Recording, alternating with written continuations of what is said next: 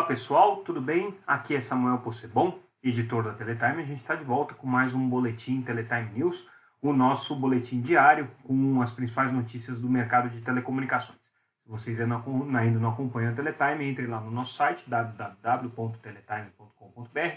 Tudo que a gente vai comentar aqui, trazer de notícias, vocês encontram lá na íntegra, gratuitamente nas nossas matérias. Aproveitem para se inscrever também para receber a nossa newsletter diariamente no seu e-mail com todas essas informações. Vocês ainda podem seguir a Teletime sempre nas redes sociais como arroba Teletime News. Estamos lá no Instagram, no Twitter, no Facebook e no LinkedIn, as principais redes a gente acompanhando permanentemente.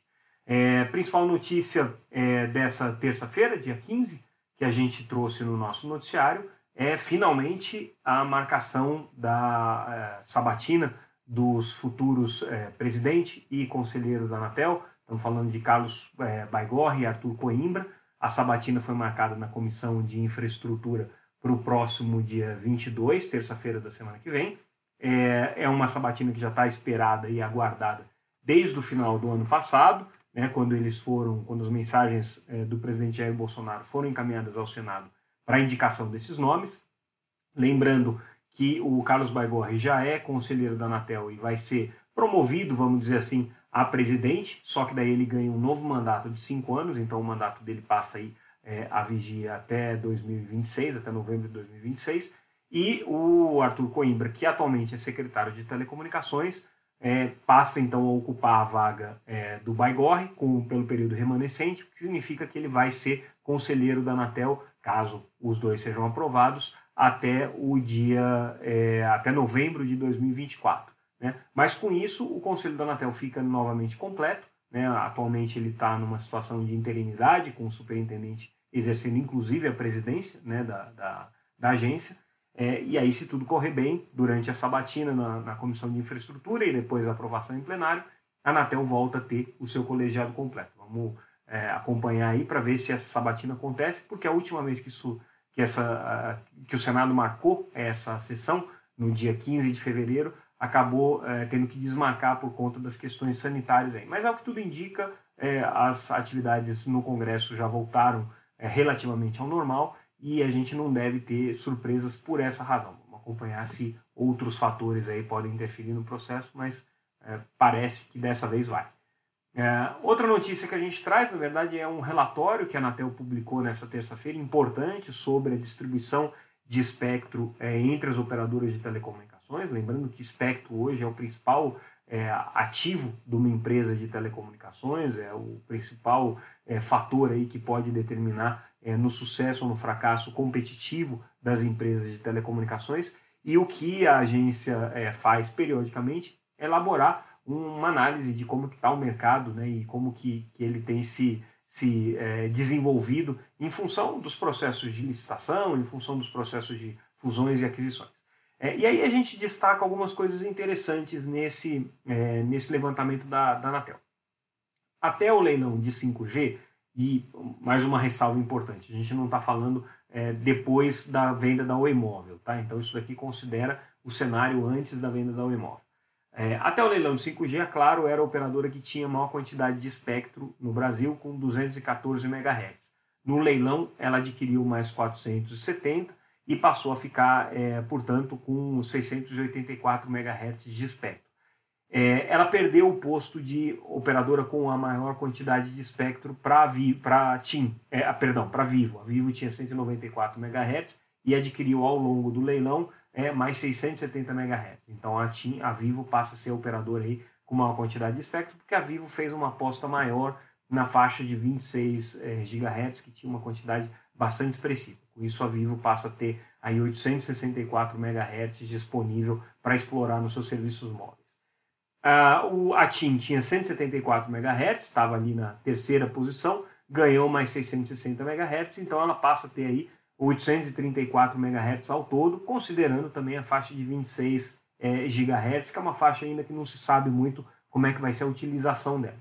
E o grupo Algar, que foi quem mais adquiriu o espectro na faixa de 26 GHz, passou a ser, então, de longe aí, a operadora com maior quantidade de espectro. Eles passam a ter, é, ao todo, é, mil, é, 1.210 MHz, ou 1,1 GHz de espectro, mas lembrando que a Algar tem uma atuação regional. Né? Então, esses números da Anatel permitem a gente entender para onde que está se desenvolvendo o mercado móvel é, e quais são as operadoras que vão ter aí mais fôlego no desenvolvimento é, desse, desse mercado em função da quantidade de espectro que elas detêm. É, eu recomendo quem tem interesse nesse assunto entrar na matéria, a gente dá a íntegra para esse relatório, ele é muito detalhado por estado, por faixa de frequência, os outros operadores que também é, adquiriram espectro, então tem informações aí muito úteis. E uma dessas outras informações que a gente traz como uma matéria separada é a expectativa da Anatel para a quantidade de é, estações de telefonia móvel no Brasil, de ERPs, né, de estações radiobase de telefonia móvel no Brasil.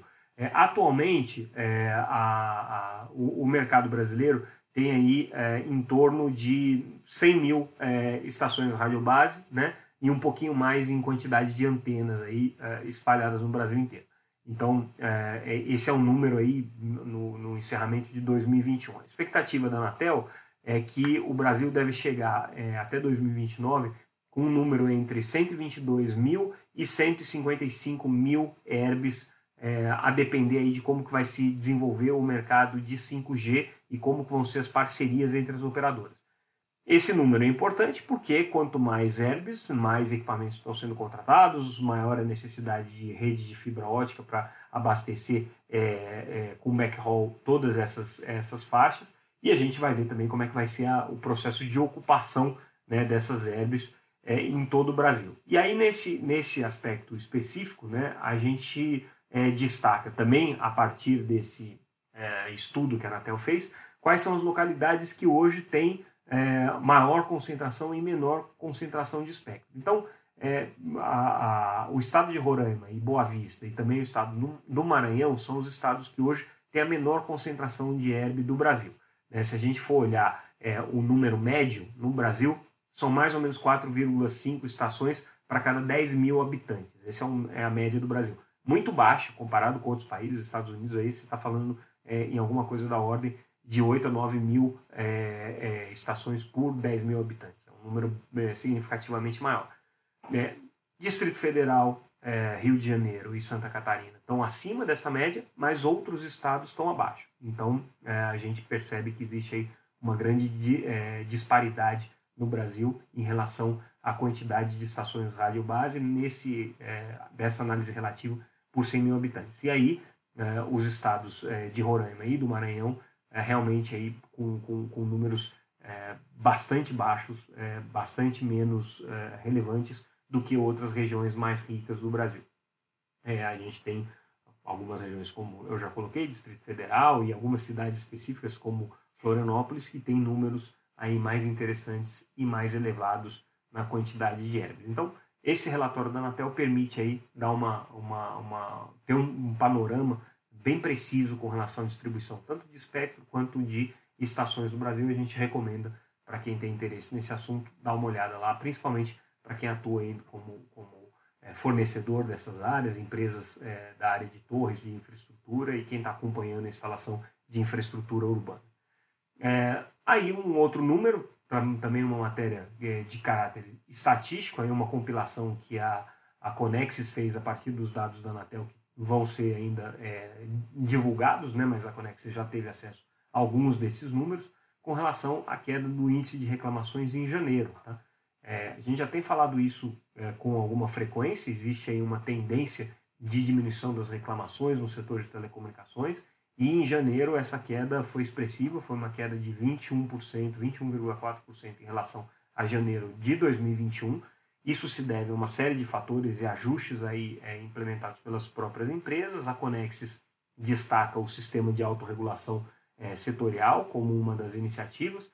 Existem outras é, medidas, inclusive combinadas com a própria Anatel, de boas práticas e de é, mudanças na forma de atuação, mas esse, essa queda é expressiva é, e é uma queda que a gente destaca, é contínua nos últimos anos, é, fora o período da pandemia que a gente teve um pequeno salto aí na, no, no índice de reclamação para a banda larga fixa, porque obviamente as pessoas passaram a utilizar muito mais o serviço e aí houve uma uma discrepância aí na, né, nessa curva. É, agora parece que tudo volta à tendência que a gente tinha até 2019 de queda e de melhoria da qualidade de serviço. Então, isso é um ponto positivo aí para o setor de telecomunicações, que muitas vezes acaba passando batido, mas a gente gosta de destacar porque tem um esforço grande aí das empresas e, e do, da própria Anatel de tentar reverter esse quadro de atendimento à população. Né? É, aí a nossa próxima notícia em destaque aqui no nosso, nosso noticiário é a TIM entrando no mercado de banda larga fixa na região sul.